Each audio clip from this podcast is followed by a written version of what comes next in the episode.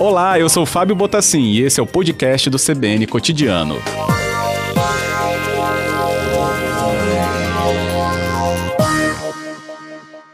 Boa tarde, presidente. Bem-vindo aqui ao Cotidiano. Boa tarde, Fábio. Muito obrigado aí pelo convite. É, é de suma importância a gente começar a esclarecer algumas coisas, né? Até mesmo pensando aí em caso de saúde, né? Com certeza, é isso mesmo, presidente. Bem, o teste deu positivo, né, para o SARS-CoV-2, que é o coronavírus aí, né, que estamos acompanhando essa pandemia.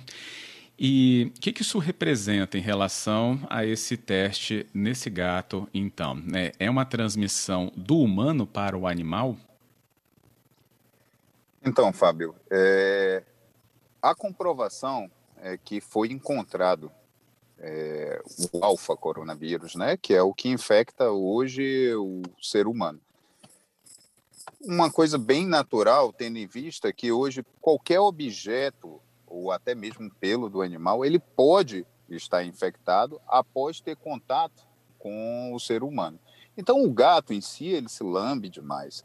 Então, o fato de ingerir esses vírus não significa que ele é fonte contaminante e, principalmente, possa transmitir essa doença para o ser humano. Ele não se torna obrigatoriamente um reservatório.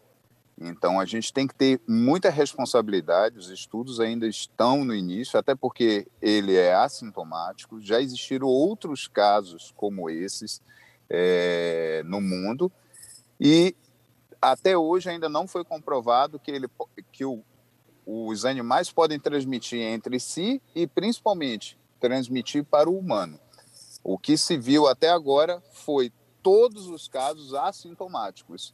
Então, mais, eu acredito mais aí por uma contaminação mecânica, entendeu, do que uhum. propriamente adquirida. Entendido. É bom até destacar, né, presidente, que o senhor teve contato né, com quem está acompanhando essa situação lá no Mato Grosso.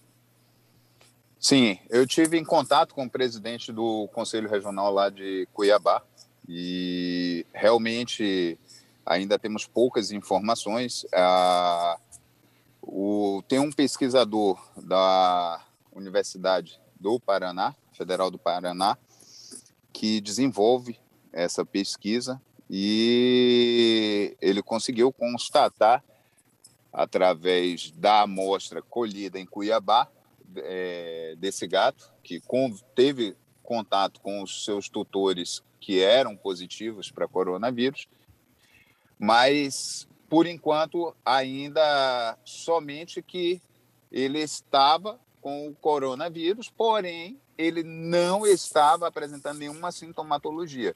Então, o meu questionamento foi justamente esse. Se ele tinha maiores informações, qual foi a técnica utilizada, entendeu? Se o PCR ele teve realmente uma prova é, posterior a esse exame é, e de que forma que foi coletado né, a, a amostra. Então, existem ainda muitas perguntas a serem respondidas. E se realmente não houve contaminação cruzada, então, a gente está tentando um contato ainda com o pesquisador, que é médico veterinário lá do Paraná, e justamente para obter essas respostas e embasar melhor aquilo que a gente está expondo aqui. Nosso convidado retorna com as suas explicações sobre o tema que a gente aborda, né, sobre um teste positivo para coronavírus, né, SARS-CoV-2, num animal felino, né, em Mato Grosso. Nosso convidado é o Marcos Campos Brown, presidente do Conselho Regional de Medicina Veterinária do Espírito Santo, nos falando sobre é, elementos que ainda precisam né, é, ser trazidos à tona em relação à pesquisa para que esse tipo de contaminação né, seja confirmada em relação a levar a doença né, ao animal, porque pode ter sido, por exemplo, uma contaminação mecânica, como ele nos explicava. Até o momento, é, os animais domésticos não são fontes contaminantes, não é isso, presidente? Isso daí. A gente tem que ter uma, um direcionamento e principalmente comprovações que realmente algum animal ele é, cause risco ao humano. É, eu fico muito temeroso com a reação da população a respeito dessas informações sem comprovações científicas, principalmente abandonos é, hum. em massa, né?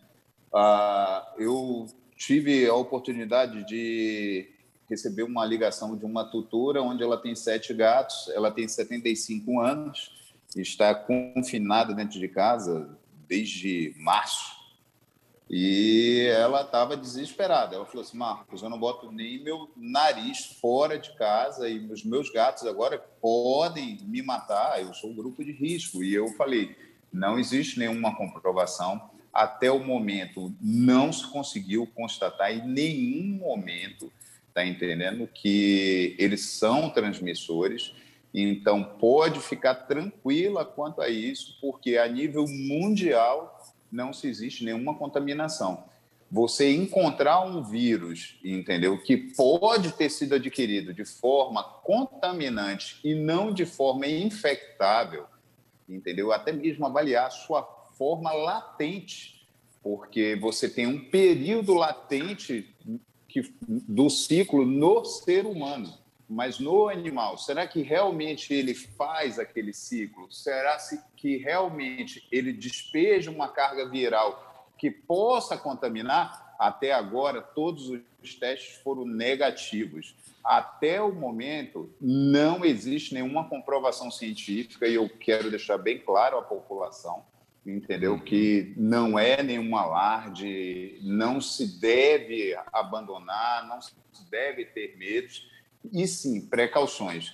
Vamos evitar estarmos contaminados, é, ficar abraçando, beijando, em contato direto com o animal, entendeu? Procurar se isolar também dos animais, entendeu? Mas uhum. quanto a qualquer tipo de comprovação que eles são fontes contaminantes, não temos e a população ela pode ficar tranquila quanto a isso.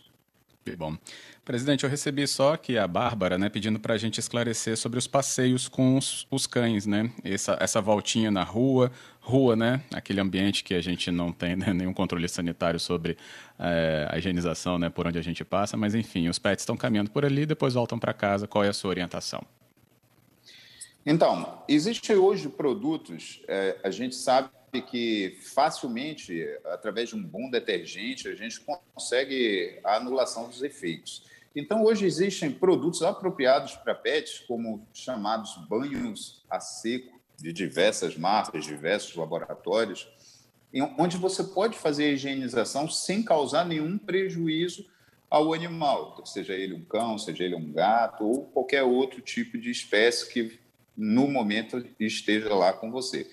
Então, você fazendo aquela higiene, chegou em casa, você fez toda a higiene dele, tanto de patas, é, focinho, que eles cheiram bastante o chão, e até mesmo o corpo, porque às vezes você encontra com pessoas na rua, oh, que bonitinho, aí vai lá, coloca a mão nele, e ali pode estar, tá, sim, contaminando uh, o animal, e ele ser uma fonte transmissora como um corrimão, como uma mesa, como um saco de feijão, entendeu? Uma lata de uhum. refrigerante, uhum. como qualquer outro, entendeu? Então, sempre higienizar e nesse, nessas fórmulas chamadas banho a seco, entendeu? É, você consegue neutralizar tranquilamente o vírus.